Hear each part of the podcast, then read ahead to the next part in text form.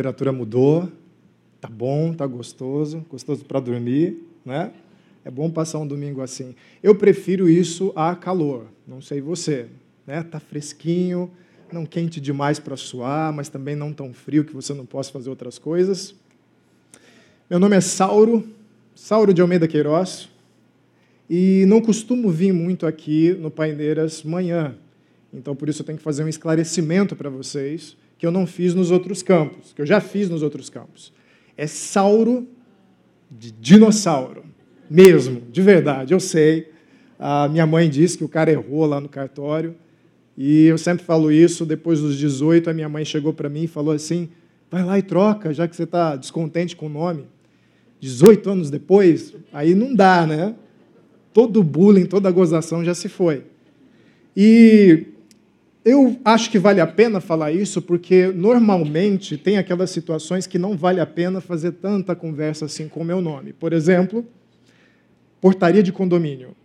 Eu vou visitar alguém, vem aqueles fones super chiados, que o cara pede o RG, aí pede para repetir o RG de novo, aí pede seu nome completo. Aí eu falo, Saulo, Saulo, Paulo, isso, vai, vai nessa, é, é isso mesmo.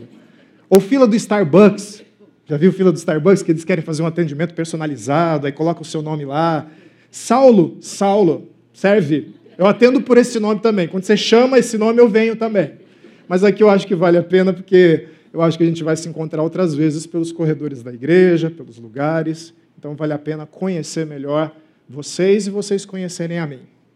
Bem, hoje a gente vai falar sobre um assunto que eu chamo de descarado. Por que, que é descarado? É sem armadilha, sem truque. Você veio para cá porque você viu o título dessa série de mensagens. Afinal, quem é Jesus? Eu quero saber mais sobre Jesus. Ou eu quero ouvir a perspectiva que eles têm sobre Jesus. E aí você veio para cá cheio de expectativas para saber um pouquinho mais. E você é muito bem-vindo aqui para isso. Então, como é uma série descarada, não tem ah, recursos para enganar nem nada, é sobre Jesus que a gente vai falar, eu vou pular essa parte do, da neblina, da confusão, de esclarecer e tudo mais. Vamos falar sobre Jesus. Essa série levantou algumas perguntas da qual, das quais a primeira é: Jesus, um mero homem? Jesus é um mero homem? O que, que vocês acham? Por muito tempo da minha vida eu achei que era um mero homem. Aí eu entrei na faculdade e me disseram que ele era só um personagem histórico. Que pode ter existido ou pode ser um mito falaram sobre ele, contaram histórias sobre ele, porque sabe como é, naquela época não era tão avançado, as pessoas não tinham a ciência avançada, eles precisavam explicar as coisas, e como é que eles faziam isso? Através do mito. Então Jesus é uma história contada por pessoas que queriam se sentir mais à vontade diante do mundo e resolveram criar esse mito, como era na antiguidade. Mas nós, pessoas atuais, racionais, pessoas que têm a ciência avançando a, a, passos largos, não podemos nos deixar enganar por isso. Tem um valor poético, histórico, sensacional, mas não é uma figura de crédito. Foi isso que eu ouvi na época que eu fiz faculdade. Entretanto, mesmo nos dias de hoje, você tem muito claro entre os especialistas, historiadores, pessoas que estudam documentos antigos, de que Jesus de fato é um personagem histórico, existiu. Foi um homem que pisou nessa terra, que conversou com pessoas e que parece que liderou um movimento religioso de grande impacto que dividiu a história da humanidade, pelo menos boa parte do mundo ocidental, com certeza, em antes e depois dele. Foi um personagem impactante, o mais impactante que já pisou nos nossos dias. Mas aí os tempos passaram, você ouviu aqui a Ludmila falando que muitas pessoas diziam coisas sobre Jesus já naquela época e dizem outras coisas sobre Jesus hoje. E o que se diz sobre Jesus hoje? Jesus virou uma espécie de marca. Virou Jesus.com, sob domínio do Eduardo Cunha, não é? Ele tinha um site Jesus.com era de domínio dele, ele tinha a propriedade desse endereço. Virou um rótulo, virou uma marca, virou virou um boneco que eu brinco assim, porque imaginar que ele é alguém mais do que um ser humano é grande demais, é intimidador demais. Já foi no filme, eh, no, cinema, ver um filme, por exemplo, de adolescente ou de crianças levando seu filho, quem sabe? Transformers, Jurassic Park, alguma coisa com, com seres grandes, violentos, gigantes. Aí o seu filho olha para a tela e pensa assim: eu quero aquele gigante, eu quero aquele gigante. Você não pode dar, porque é efeito especial, é efeito de computador, está ali na tela. O que, que as pessoas fazem? transformam em brinquedo. É uma versão menor para que eu possa manipular e brincar. Seu filho pode brincar com ele, com a boneca, com o boneco, com o dinossauro, com o robô. Foi isso que fizeram com Jesus. Jesus, homem, principalmente uma figura que eu posso dizer quem é, eu posso me apropriar para me chamar de para chamar de meu. Esse Jesus é mais fácil. Eu moldo um amigo. E assim, só dando alguns exemplos, Jesus se tornou amuleto, por exemplo. Ele pode ser feito de gesso, ele pode ser feito de madeira, ele pode ser feito de pedra, mas você olha para ele e basta que eu acredite que o nome dele, incrustado naquele amuleto, dá algum tipo de poder. Hollywood também fez as suas apostas sobre Jesus. Já saíram vários filmes sobre Jesus. Um dos mais polêmicos, A Última Tentação de Cristo, de Martin Scorsese onde a gente vê um Jesus Cristo voluptuoso, que é seduzido por Maria Madalena, se casa com ela e tudo mais. A gente tem também o Jesus superstar da Broadway, que canta, sapateia, faz malabares, discursa, tem luzes sobre ele, letreiro, cartaz no centro de Manhattan. É um Jesus famoso. Quem é Jesus? Jesus, de fato, é essa figura que você vai conversando sobre ela e dizendo que ela é? Essa conversa é muito antiga. Então, eu queria propor uma abordagem para vocês. Imagina que teve um acidente. O acidente aconteceu aqui. Pá! Um carro bateu. Tem as testemunhas que estão próximas do evento e que sabem descrever de melhor forma o que aconteceu. Tem os curiosos que fazem aquela turba, assim, aquela muralha de pessoas que ainda não sabem direito o que aconteceu, mas tem alguma coisa acontecendo ali, pessoas preocupadas, pessoas comentando que viram alguma coisa, e finalmente tem você, chegando da padaria, vê aquela multidão, não faz ideia do que aconteceu e começa a perguntar. Você começa a perguntar com quem está na sua frente. Quem está na sua frente? A pessoa que menos viu. E essa pessoa que menos viu vai dizendo coisas sobre o acidente. Houveram pessoas que, segundo a Bíblia, andaram com Jesus, comeram com Jesus, dormiram lado a lado com Jesus, caminharam com Jesus, se divertiram com Jesus, ouviram coisas sobre Jesus, direto da fonte. Há pessoas, ao longo do tempo, que foram ouvindo que essas outras pessoas que conviveram com Jesus disseram: e começaram a elocubrar. Porque é isso que a gente faz quando nós não confiamos inteiramente no que nós ouvimos. Nós começamos a elocubrar. Filhos fazem muito isso, não é? A gente diz que não é para fazer alguma coisa, ele vai pensar sobre por que, que não é para fazer aquilo. Mas isso já é uma intenção de desobediência.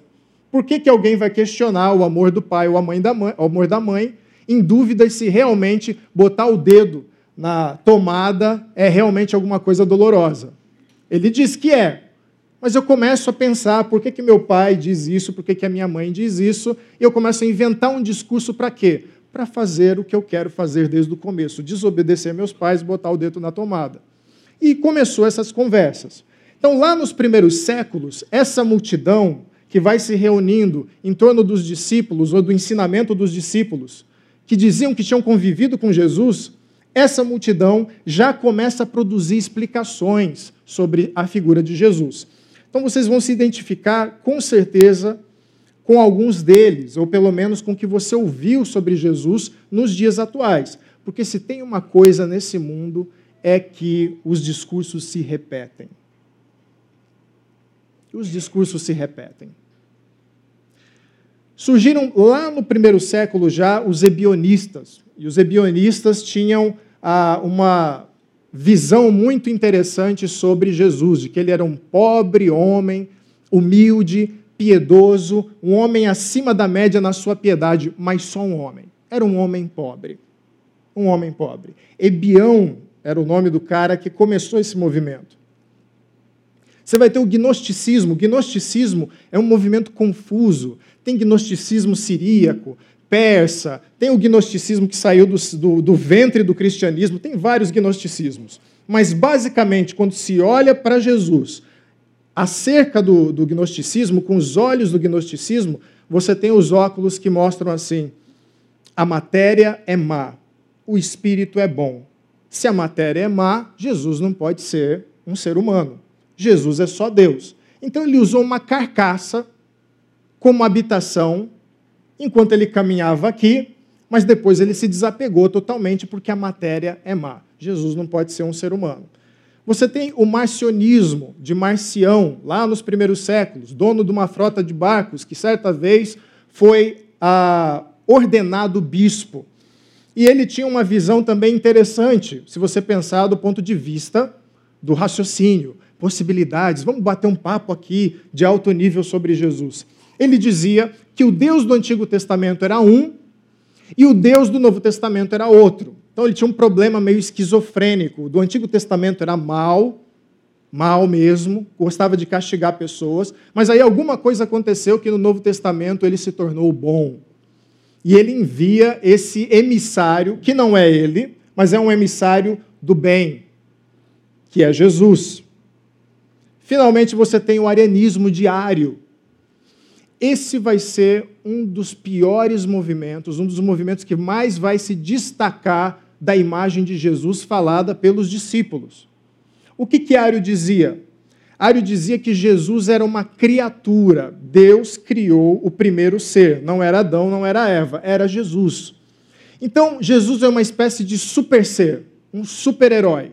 Não é Deus, não é plenamente um ser humano, ele é uma criatura além, uma criatura a mais do que um ser humano. Ele fica no meio do caminho entre os poderes de um ser humano, as características de um ser humano, e quase toca a Deus, mas não é Deus. Qual é o problema de cada uma dessas visões? Jesus, em todas elas, é só um homem. Seja um homem carcaça, um homem traje, que Deus veste a roupa e depois coloca no armário, Seja um homem com superpoderes, seja um homem humilde e piedoso, é só um homem. Mas não é isso que a palavra de Deus diz acerca de Jesus. A abordagem da palavra de Deus é totalmente diferente, totalmente diferente. E eu queria contar uma história para vocês acerca dessa escritora, Dorothy Sawyers. Ela foi uma escritora do começo do século XX, uma mulher excepcional, muito inteligente, amiga do Tolkien, que escreveu O Senhor dos Anéis, amiga do C.S. Lewis, que escreveu As Crônicas de Nárnia. Que clube, né? Que clube. Eles se encontravam para sair, para conversar, todos eles eram acadêmicos, e tem uma grande conquista de Dorothy Sawyers, que é, ela foi a primeira mulher, ou uma das primeiras mulheres a serem formadas em Oxford uma faculdade, uma universidade, que só aceitava homens até aí, até então. E ela participou dessa primeira turma.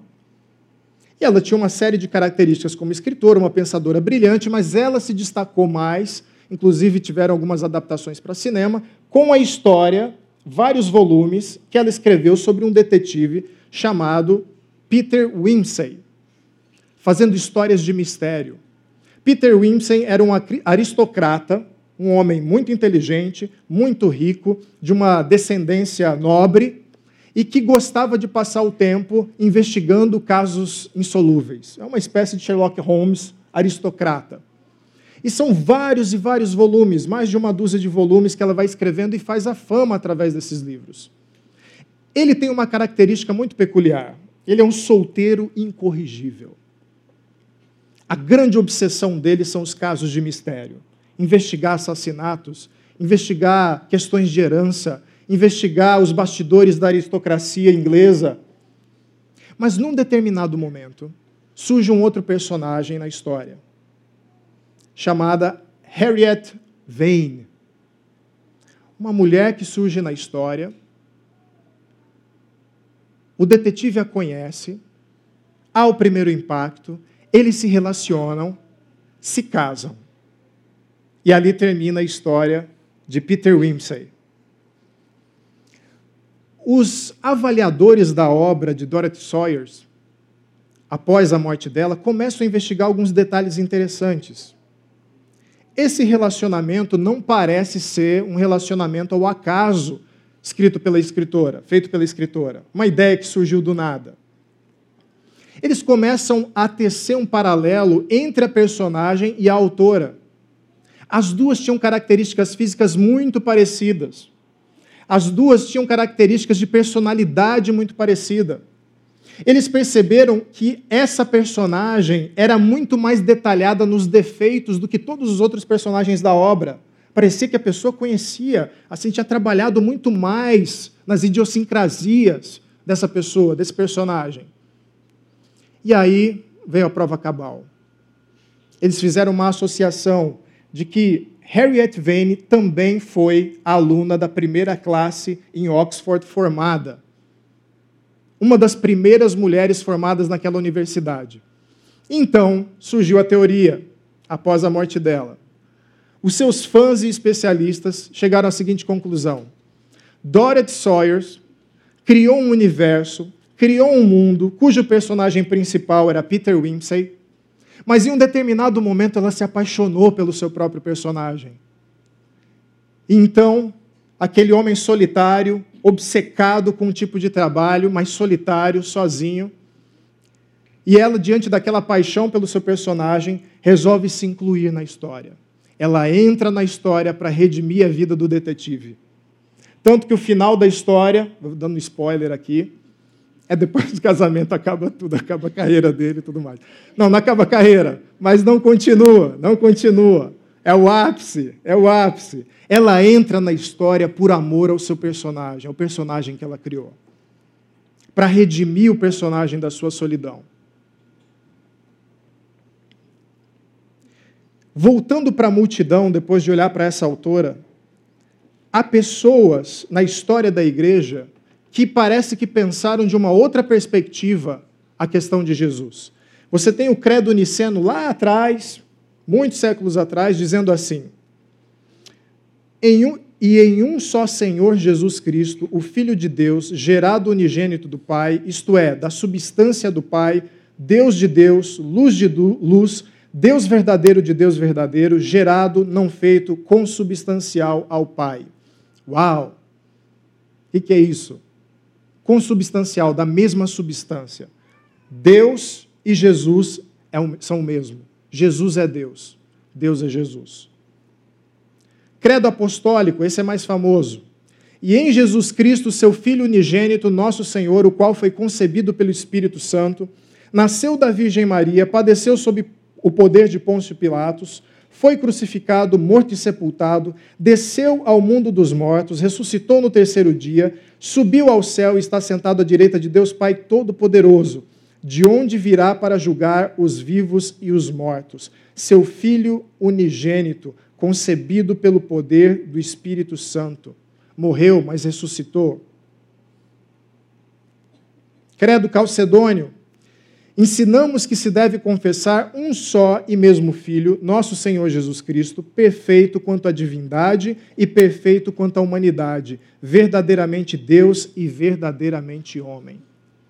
Você vai ter uma turma muito mais próxima do que aconteceu dizendo o seguinte: Jesus não é só um homem, Jesus é mais que um homem, Jesus é o próprio Deus.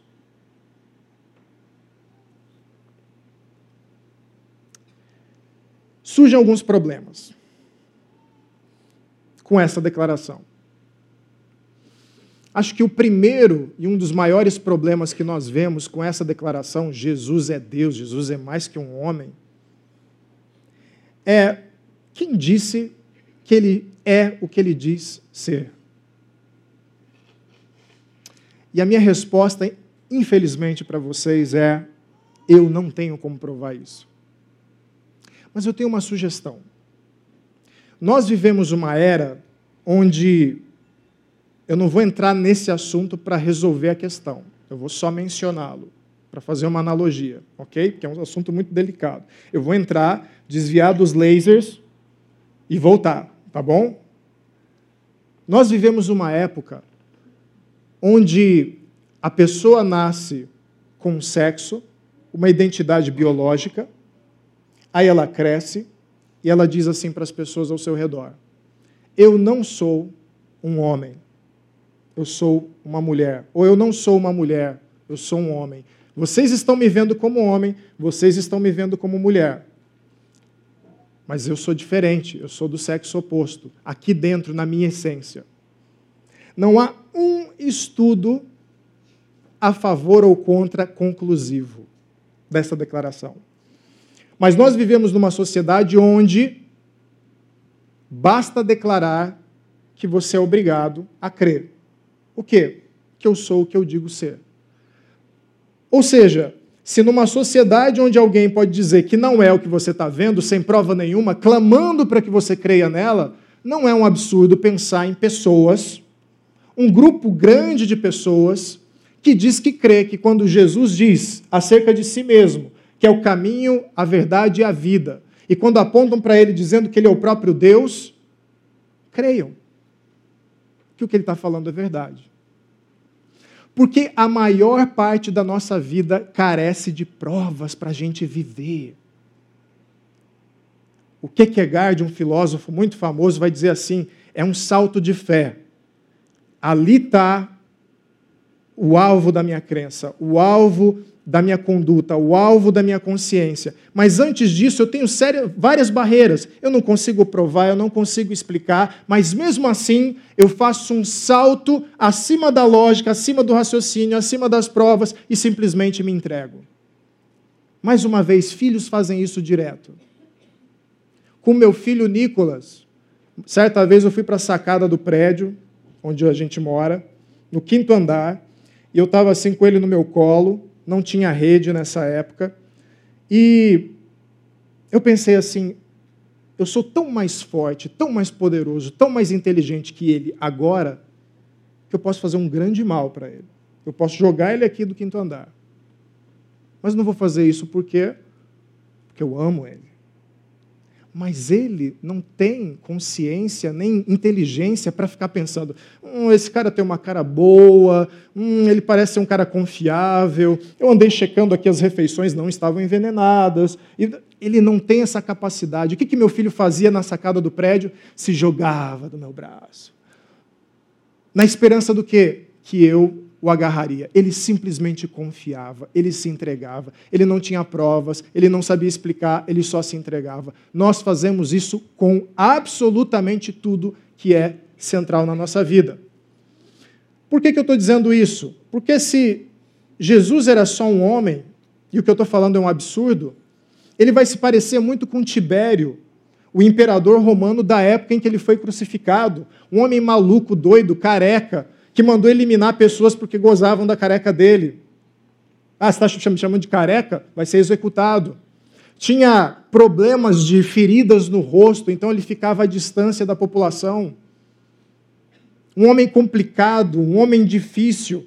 Da mesma época, você vai ter Herodes Antipas, que governava a região dos, onde os judeus moravam. Herodes, homem complicado, família complicada, desconfiado, você vai me trair. Você? Isso, você é da primeira fila. Já era. Eu desconfiei, pronto, te joguei para a morte. Homem ciumento e poderoso. Mas Jesus é colocado acima dos homens, acima dos títulos, e ao longo do evangelho de João, João, uma das pessoas que estava em contato com ele, caminhou com ele, comeu com ele. O evangelho de João vai colocar vários nomes muito peculiares. Eu sou, eu, Jesus, sou o pão da vida, a luz do mundo, a porta, o bom pastor, a ressurreição e a vida, a videira verdadeira. Parece muito, não é? Mas eu acho que a gente pode analisar um pouquinho mais o texto de João, esse apóstolo que andou com Jesus, e que é aquele que está muito perto do que viu sobre Jesus, do que sentiu sobre Jesus e experimentou sobre Jesus. E o texto dele, no capítulo 1, vai ter uma estrutura muito interessante. O judeu gostava de fazer algo chamado paralelismo, ele comparava ideias, ele fazia associações. Duas associações que ele faz na passagem que nós vamos ler são: no princípio, na primeira parte do versículo, no princípio era aquele que é a palavra. Ele está dizendo de alguém que era, que existia, e esse alguém é a palavra. Calma aí que a gente vai chegar lá. Alguém que é uma palavra. É o nome dele? Palavra? Sobrenome? Ele vai fazer uma associação com o versículo mais abaixo. Estava chegando ao mundo a verdadeira luz que ilumina todos os homens. Esse alguém que é chamado de palavra se desloca na direção do mundo como uma luz verdadeira. E aí você tem dois outros versículos que vão intercalar com, com, com esses dois primeiros. Surgiu um homem enviado por Deus chamado João, o apóstolo, o Batista. Esse é um outro João. João dá testemunho dele. Organizando aqui, João, o escritor desse evangelho, que caminhou com Jesus, fala sobre um outro João, muito famoso, chamado Batista. O João Batista era um líder de um movimento que dizia que Deus, num determinado momento, chegaria no meio do seu povo, numa presença real. E as pessoas o seguiam nessa expectativa. E ele ficava lá, calma aí que Deus vai chegar. Calma aí que vocês vão ver ele. Calma aí, eu vou, vou apontar ele, vou preparar o caminho para ele. Ele está chegando.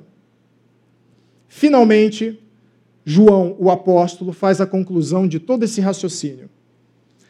Esse que é a palavra e que veio se encontrar com as pessoas no mundo e que foi observado por João Batista, vendo ele chegar, e que esse João Batista deu testemunho sobre ele, falou coisas sobre ele esse, esse ser nos dá plenitude e graça sobre graça.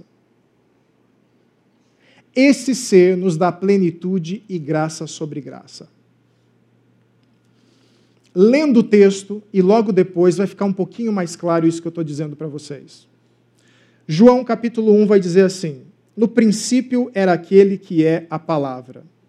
Ele estava com Deus e era Deus. Ele estava com Deus no princípio, todas as coisas foram feitas por intermédio dele.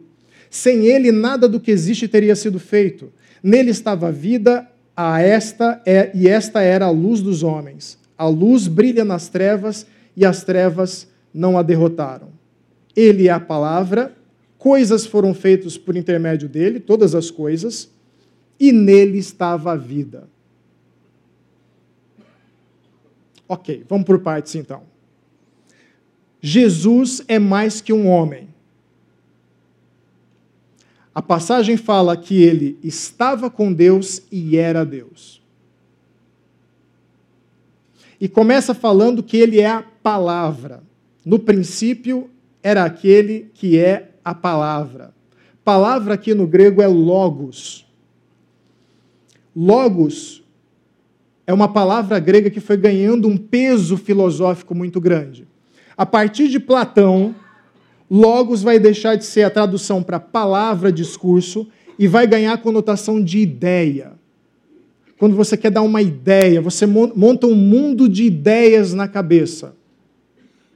Isso era o conceito filosófico acerca do logos. Só que João faz uma brincadeira com a palavra nesse versículo. Ele usa o termo grego com todo o embasamento filosófico platônico mas ele também joga todo o peso da percepção do que o judeu entendia que era conhecimento. O Logos tinha comunhão plena entre a palavra e o Pai. A palavra tinha comunhão com o Pai. Esse que se chama palavra, esse que parece que é uma ideia, esse que é uma organização, que é uma lógica, tinha comunhão com o Pai. Como que isso é possível? Eu vou colocar uma imagem aqui que vai esclarecer isso de uma vez por todas. O que o raciocínio platônico vai entender como logos, o mundo das ideias, é como muitas vezes nós queremos abordar Jesus. você veio aqui, talvez com a expectativa de ouvir argumentos que provem acerca de que Jesus era alguém mais do que um homem. Só que isso é apenas racional, apenas no mundo das ideias. Para uma tese acadêmica é perfeito. Você pega o que o pastor escreveu, pode pegar como citação, bota no seu trabalho, tudo fica muito curioso, mas tudo no mundo das ideias. João, o apóstolo, vai associar essa informação com relacionamento. Deus é sim capaz de se comunicar. Deus é sim o criador. Deus é sim o organizador. Mas ele é alguém. Ele se relaciona. Você pode ter a informação de uma tese e você pode ter a informação de um relacionamento. Exemplo. Eu conheci a minha esposa e fomos amigos por três anos. Eu sabia coisas sobre a minha esposa. Nome do pai, nome da mãe, prato favorito, o que ela gostava de fazer, tudo como amigo. No dia em que meus olhos se abriram, numa bela, bela trilha de cachoeira, em que eu olhei assim, olhei assim, olha, peraí, tem, tem alguma coisa diferente acontecendo. Tem uma conexão diferente acontecendo. Aí começou, ah, você quer subir aqui nessa pedra? Deixa que eu te ajudo. Ah, você deixou cair? Ah, pode deixar que eu pego. E aquela coisa toda começamos o um namoro e um outro nível de conhecimento começou a haver entre nós dois. Agora eu sentia o cheiro mais de perto, o cheiro do perfume, o toque no cabelo, o abraço, o calor. Isso é informação. Isso é informação, mas de um outro nível. Em um outro nível, não é uma tese Jesus não é uma tese para você avaliar e pensar assim, ah, acho que é coerente isso aqui, ah, esse ponto eu não concordo muito. No, no, no, no geral da coisa, eu acho que eu acredito que essa tese é comprovada. Não, não é isso. Jesus é alguém que diz ser Deus e, como Deus eterno, está presente em todas as eras. Você é convidado por Jesus não a vê-lo como uma tese, sentar numa mesa e discutir os termos. Você é convidado por Jesus para se relacionar com ele. Só para você ter uma ideia de como a gente se engana nisso, existe esse cara, é um cosmólogo famoso chamado Lawrence Krauss. Lawrence Krauss, ele é ateu e ele é um ateu ativista. Ele luta para que a religião seja banida e a ideia de que existe um Deus pessoal que se relaciona com as pessoas e se encarnou como um homem chamado Jesus morra. Isso é um câncer na humanidade. E ele se aliou a vários outros ateus. Numa entrevista para a revista Época, ele dá uma resposta acerca de Deus que eu achei muito interessante. Quando se trata de avaliar Jesus só do campo racional, ah, deixa eu avaliar as provas históricas, os livros e tudo mais. Peter Krause responde assim para a revista Época: Não posso provar sem sombra de dúvidas que Deus não existe. Um cientista honesto. Porque a ciência precisa averiguar com experimentação todas as coisas para traçar o seu raciocínio. Ele está dizendo assim: se Deus está fora do alcance da ciência, eu não consigo provar, sem sombra de dúvida. Mas aí, isso é o logos, isso é informação, isso é ideia. Como ideia, eu não posso provar que não é. Tem que ser honesto como cientista. Mas, e aí ele vai falar de relacionamento. Mas posso afirmar que preferiria muito mais viver num universo em que ele não exista. Se algum dia fosse provado a existência de Deus, eu não quero estar no mesmo mundo que ele. O cientista se rende, pula toda a lógica, toda a razão que ele mesmo disse que não é capaz de afirmar até o final, dá um salto de fé e diz assim: Eu não quero Deus. Porque a questão é relacional, a questão é a nossa conexão com Deus. Deus é a palavra, Jesus é a palavra de Deus, ele é Deus, e ele dá origem a todas as coisas, segundo João. Todas as coisas foram feitas por intermédio dele. Sem ele, nada do que existe teria sido feito. Ele é o Criador. Uma a uma, todas as coisas que existem foram feitas por Cristo, enquanto Deus. E dois fatos acerca de Cristo. Se Jesus é o próprio Deus, se Jesus é o próprio Deus, que em determinado momento entra no mundo, então ele não pode ter sido criado, ele é só o Criador. Isso é muito claro na Bíblia. Portanto, aquela multidão que começa a pensar acerca de Jesus, eles só elocubram, eles só ficam pensando sobre a ideia, ah, mas como que pode ser um homem que diz que é Deus, que estava desde o começo, que criou todas as coisas, num determinado momento, ah, isso não pode ser, isso é elucubração. Isso é Lawrence Krauss dizendo assim, eu não tenho como provar, é esquisito, é complicado, mas se fosse, eu não quero estar no mesmo barco que ele. Problema é relacional, sempre foi. Jesus também é o Deus que é a vida, nele estava a vida, esse Criador, esse Deus que se encarnou. E esta era a luz dos homens. A luz brilha nas trevas e as trevas não a derrotaram. Jesus é Deus, ele não é só um homem, e esse Deus é a própria vida. Vida em Cristo. Ele é a luz dos homens e as trevas são contra a luz. Zoe aí é vida. O que ele está dizendo é: Deus é um ser relacional que entrou na história para se encontrar com as pessoas. E por que, que isso é tão importante? Porque nós fomos criados para nos relacionarmos com esse Deus. E essa relação torna a vida muito mais do que existir.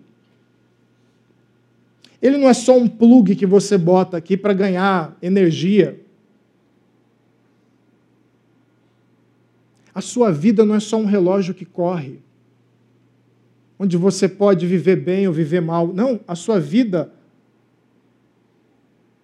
é existir, é se mover, é pensar, mas é também viver nele, ou seja, tem uma qualidade de vida. Não é só tempo passado, mas qualidade de tempo no relacionamento com Deus.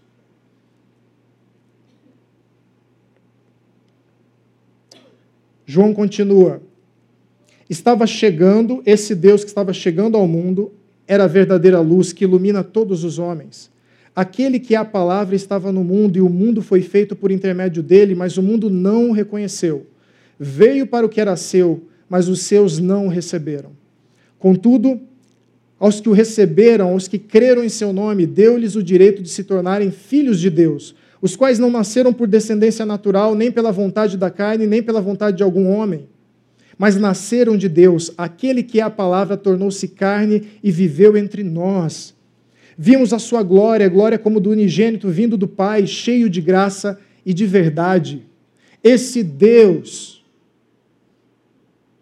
que tinha como palavra Jesus, que veio ao mundo para se encontrar e nos reconectar num relacionamento com Ele. Ele era a vida, Ele era o Criador e Ele era a luz estava chegando ao mundo a verdadeira luz que ilumina todos os homens. Pensa no seguinte. Eu sei que tem muita linguagem simbólica aqui, mas eu queria ir esclarecendo para você passo a passo. Esse Deus que se encarnou como Jesus, diz que Jesus, o Criador, é luz. Você está na sua casa, acaba a luz do prédio, você mora num apartamento. Na escuridão, você não enxerga ao seu redor, você não enxerga a si mesmo, você não enxerga o outro. Quando, quando acontecia isso lá em casa, era uma gritaria. Um gritava de um cômodo, pega a vela! O outro gritava do outro cômodo, cadê você? E a gente ia tentando se achar na escuridão.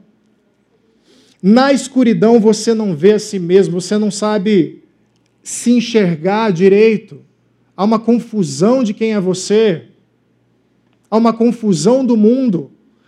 A Bíblia diz que o mundo está em trevas, ou seja, em um determinado momento ele se desconectou do relacionamento com Deus e perdeu a noção de quem era, perdeu a noção de como é o mundo, à luz do relacionamento de Deus. E esse mundo separado, Deus envia o seu Filho, que é o próprio Deus, Jesus Cristo, para nele ser a luz.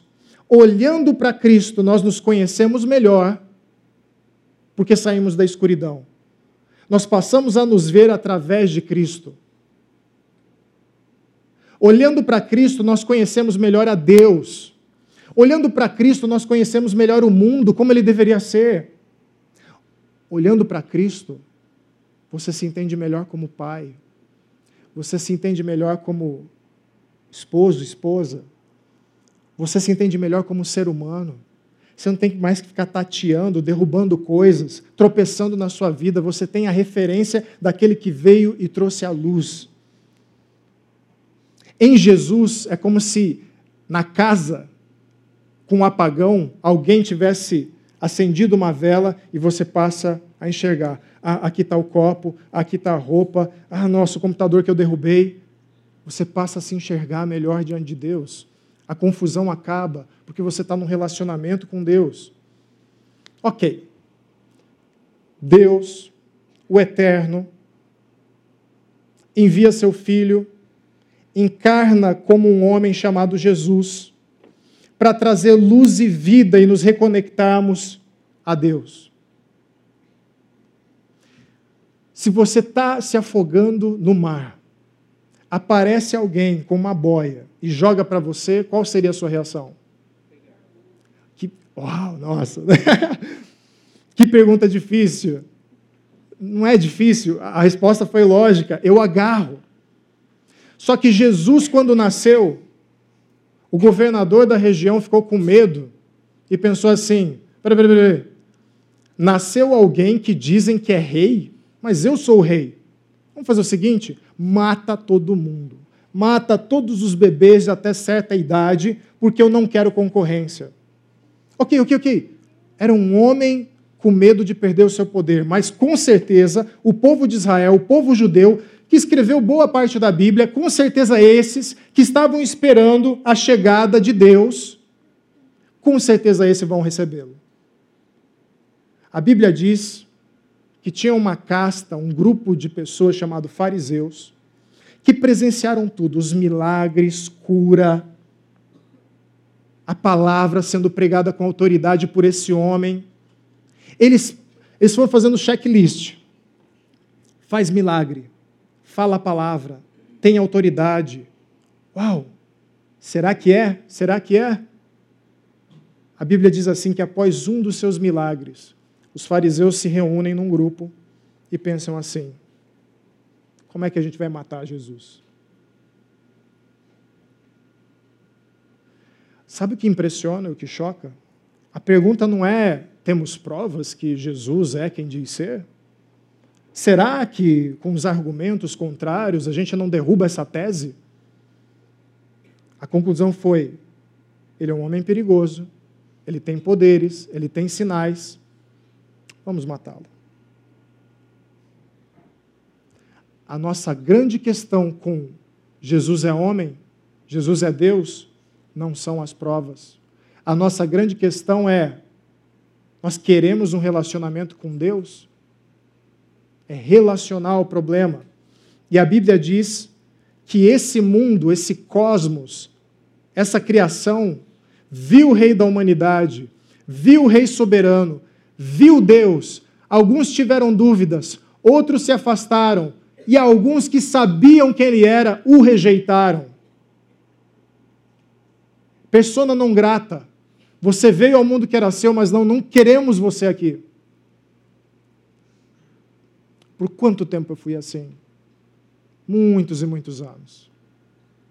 Muitos e muitos anos. E o que, que Jesus faz, sendo Deus, vindo ao mundo, para nos reconectar a Ele diante da rejeição? Ele permanece e vai ajuntando todos aqueles que são seus. Contudo, aos que o receberam, aos que creram em seu nome, deu-lhes o direito de se tornarem filhos de Deus, os quais não nasceram por descendência natural, nem pela vontade da carne, nem pela vontade de algum homem, mas nasceram de Deus. Eles receberam, tornaram-se, nesse novo nascimento, filhos de Deus, filhos adotados. Vocês se afastaram de mim, mas eu vou adotá-los como meus filhos, através de Jesus aquele que a palavra tornou-se carne, Jesus, o Deus. Vimos a sua glória, glória como do unigênito, vindo do Pai, cheio de graça e de verdade. Paulo, eh, João vai esbanjando termos para dizer isso que eu tenho repetido aqui desde o começo da nossa conversa. Deus quer um relacionamento com você. E ele vem ao mundo como um homem para te reconectar através de Jesus Cristo num relacionamento com Ele. E João, falando para os judeus, lembra de um termo.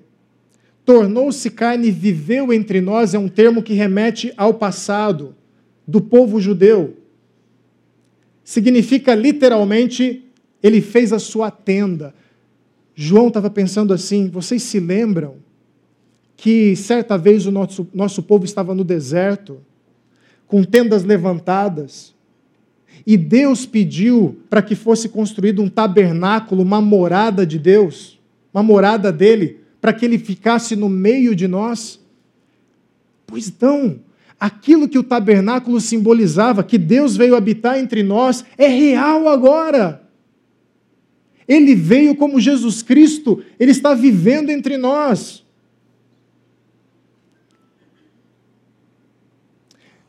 como era a morada de Deus no Antigo Testamento para João fazer essa associação.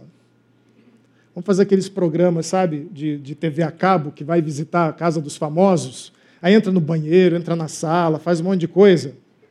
O tabernáculo que João estava se referindo, que Deus montou uma tenda para viver no meio deles, era formado de três partes. Tinha o quintal de Deus, que era o pátio externo, tinha o lugar dos santos, que você pode ver nessa primeira parte à direita. Tinha pão, tinha vela, tinha toda uma mobília ali.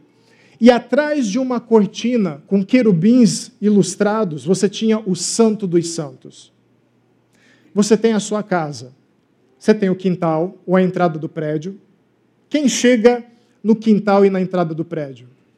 As pessoas que têm menos intimidade com você. Vem o cara entregar a pizza, que você pediu, entrega ali na porta, você dá o dinheiro, leva a pizza. Você não leva para o quarto, senta e começa a fazer confissões para ele. Não é? Porque não tem intimidade. Mas aí tem aquela sua visita, um amigo do trabalho, um cara que você conheceu, e aí ele entra onde? Na sala de visitas, um lugar preparado para que você receba pessoas. Mas ele não é tão íntimo a ponto de entrar no seu quarto. Quem entra no seu quarto? as pessoas mais íntimas. É filho, é filha, é pai, é marido, é esposa. E você sabe a regra, né? Quanto maior a intimidade, mais acesso à bagunça você tem. Porque a gente enfeita a sala de estar. Aí quando alguém diz assim, eu posso ir no banheiro? Pode, só não vira à esquerda que é meu quarto está bagunçado. Quem pode ir lá? Quem tem intimidade de olhar a bagunça e não vomitar. Intimidade. Por que, que havia isso? Porque no pátio externo, qualquer um podia ficar. No Santo dos Santos, apenas os sacerdotes. E no Santo, e no Santo dos Santos, a área esquerda, só o sumo sacerdote. E o sumo sacerdote só tinha acesso à maior intimidade de Deus por um breve tempo, uma vez por ano. Como? O povo judeu era tão indigno de entrar na morada de Deus, na intimidade de Deus, que o que acontecia? Eles tinham que fazer um sacrifício para dizer assim: um inocente precisou morrer para que eu, indigno, entrasse na sua habitação. A história da bagunça é às avessas. A morada mais íntima de Deus, do relacionamento com Deus, é puro, santo e perfeito. Nós somos bagunçados demais. Bagunçados demais. Alguém precisa chamar a gente para a intimidade de Deus, para o relacionamento de Deus. E é para isso que Deus vem. Esse símbolo se torna real em Jesus. Jesus é o homem que vem dizendo: Eu vou reconectar vocês a Deus, a intimidade de Deus. Não precisa mais de tabernáculo, não precisa mais de morada visível. Por quê? Porque vocês serão trazidos à intimidade de Deus por mim. Venham comigo. É o filho chegando para o pai, trazendo o coleguinha da escola. O pai nunca viu o colega. Se parasse na porta assim, batesse, tocasse a campainha, o pai não ia deixar mas por causa do filho. Esse desconhecido tem acesso à intimidade da família. Por causa de Jesus, nós temos intimidade com Deus no relacionamento com Ele, através de Jesus. Dentre todas as pessoas que eu citei, esse João Batista tem uma reação bem interessante. Ele não manda matar Jesus, ele não fica à, à margem do que está acontecendo. A Bíblia diz dele: surgiu um homem enviado por Deus chamado João, o Batista. Ele veio como testemunha para testificar acerca da luz, a fim de que por meio dele todos os homens crescem. Ele próprio não era a luz, mas veio como testemunha da luz.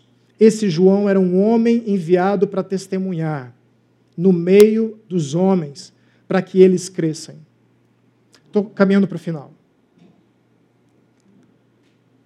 Deus criou o mundo pela Sua palavra. A Sua palavra é um ser vivo, Deus, o próprio Deus. Ele cria o mundo. O mundo cai em trevas, se afasta do relacionamento com Deus. Está nas trevas, tateando, não acha Deus, tateando, não acha a si mesmo, vive se esbarrando com os outros. Não tem vida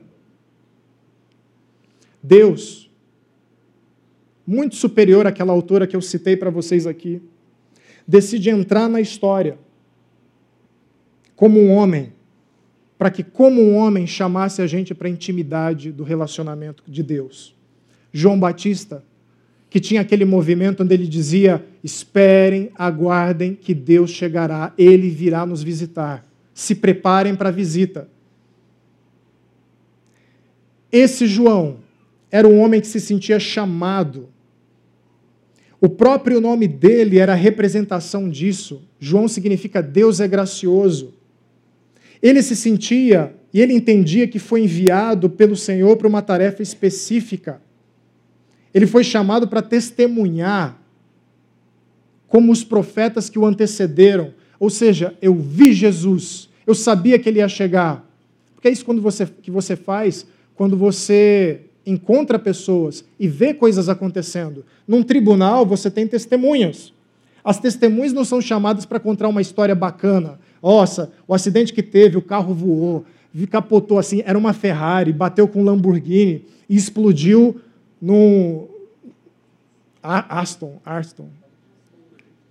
Aston.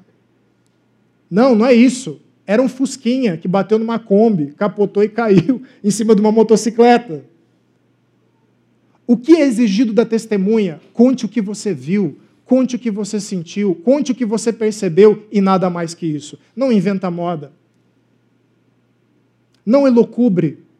Conte o que você experimentou. João Batista entende isso como um chamado, com um propósito anunciar a Cristo. Eu esperava a visita de Deus. Eu encontrei Jesus e eu vi que ele era Deus. Eu vi a presença de Deus através dele, eu me conectei a Deus e eu vou conversar com todo mundo sobre isso. Horas, a gente faz isso com o melhor filme do ano. Vai lá, assiste o filme. A gente faz isso com oportunidades profissionais. Não perca isso. Consiga um emprego. Deixa eu te dar uma dica. A gente fala sobre investimentos financeiros. Deus nos visitou. Deus veio visitar e morar nesse mundo reconectar o povo ao relacionamento de amor com Deus. Eu não sei quanto a você, mas isso é o mais importante trabalho do mundo. Desculpe, presidentes, desculpe, advogados, empresários, médicos. As suas atividades testemunharem sobre o Criador torna o seu trabalho, a sua atividade de testemunhar no que você faz, a atividade mais importante do mundo. Caso contrário, ela é limitada. Você cura pessoas como médico para vê-las morrer depois. Você livra pessoas da cadeia defendendo elas para vê-las presas ou morrendo depois.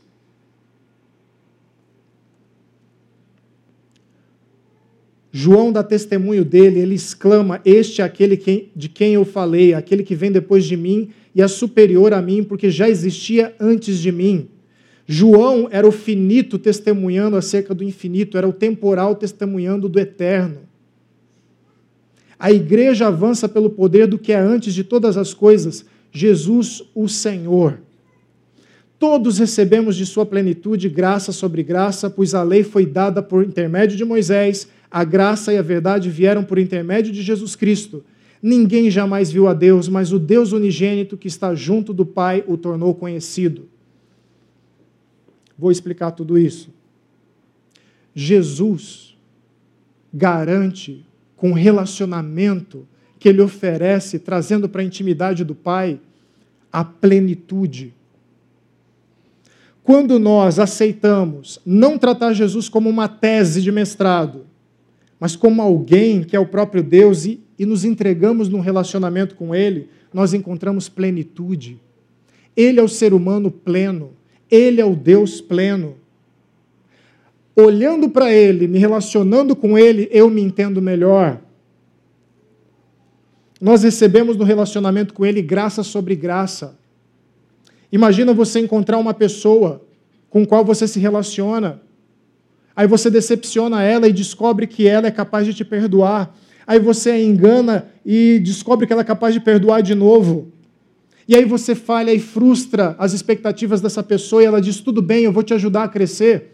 O relacionamento com Jesus, com Deus através de Jesus, é graça sobre graça. Você caminha com Jesus e se impressiona cada vez mais com a capacidade dele de perdoar, de tomá-lo pela mão, de investir em você. No relacionamento com ele, nós podemos conhecer a Deus a imagem de Deus. Chega de tatear na escuridão. Quantos livros você vai precisar ler nesse mundo para se convencer de que Jesus é o Deus? Para de buscar nos livros. Olha para o alto, ele é alguém. Finalmente nós descobrimos que ele é o Deus unigênito, que se tornou primogênito. Deus enviou o seu Filho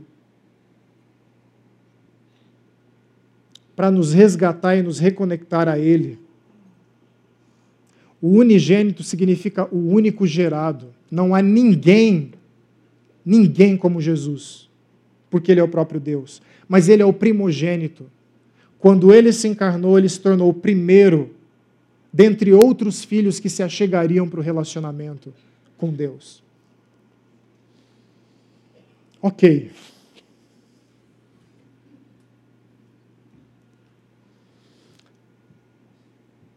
Eu tenho três perguntas diante de tudo isso que nós conversamos aqui. Eu sei, tem muito termo, vida, zoe, cosmos. Eu posso resumir isso numa colocação para você. Deus é um ser vivo ele está presente e é real. Ele sabe o que está acontecendo aqui nesse exato momento. Ele veio ao mundo e se encarnou como um homem, porque precisávamos de um representante, de alguém que se assemelhasse a nós para nos mostrar o caminho até a intimidade do Pai. E ele veio, e o nome dele é Jesus. Jesus morreu por causa dos nossos pecados para pagar a dívida que nós tínhamos com Deus e ele ressuscitou no terceiro dia. E a Bíblia diz que ele está à direita do Pai Todo-Poderoso. Jesus em corpo existe. Eu não sei que ônibus que pega para ir para lá. Qual que é o metrô? Qual que é o Uber? Se tem algum Uber que sabe onde é que Jesus está agora. Mas a Bíblia diz que ele está em corpo. E sabe quem nós somos. E sabe o que está acontecendo aqui. Diante disso, a primeira pergunta é: Você conhece Jesus como seu Senhor e Salvador? Como esse alguém que é mais que você, mais que um homem? E como esse que reconectou, ou que propõe essa reconexão a Deus? Você reconhece Jesus como Deus Filho, o Criador de todas as coisas, a palavra encarnada, o eterno Deus?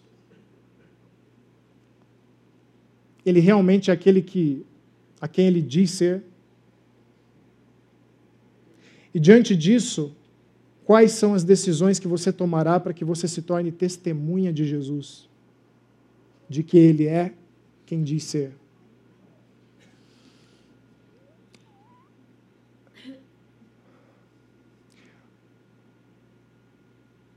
Eu acho que eu não tenho outro jeito de terminar isso aqui, essa mensagem, sem me dirigir àquele que é. Eu disse que ele está aqui, não é? Eu disse que ele tem ciência do que está acontecendo. Então vamos, vamos conversar com ele, vamos falar com ele. Queria que você fechasse os seus olhos, não vai acontecer nenhuma mágica. É para você não se distrair.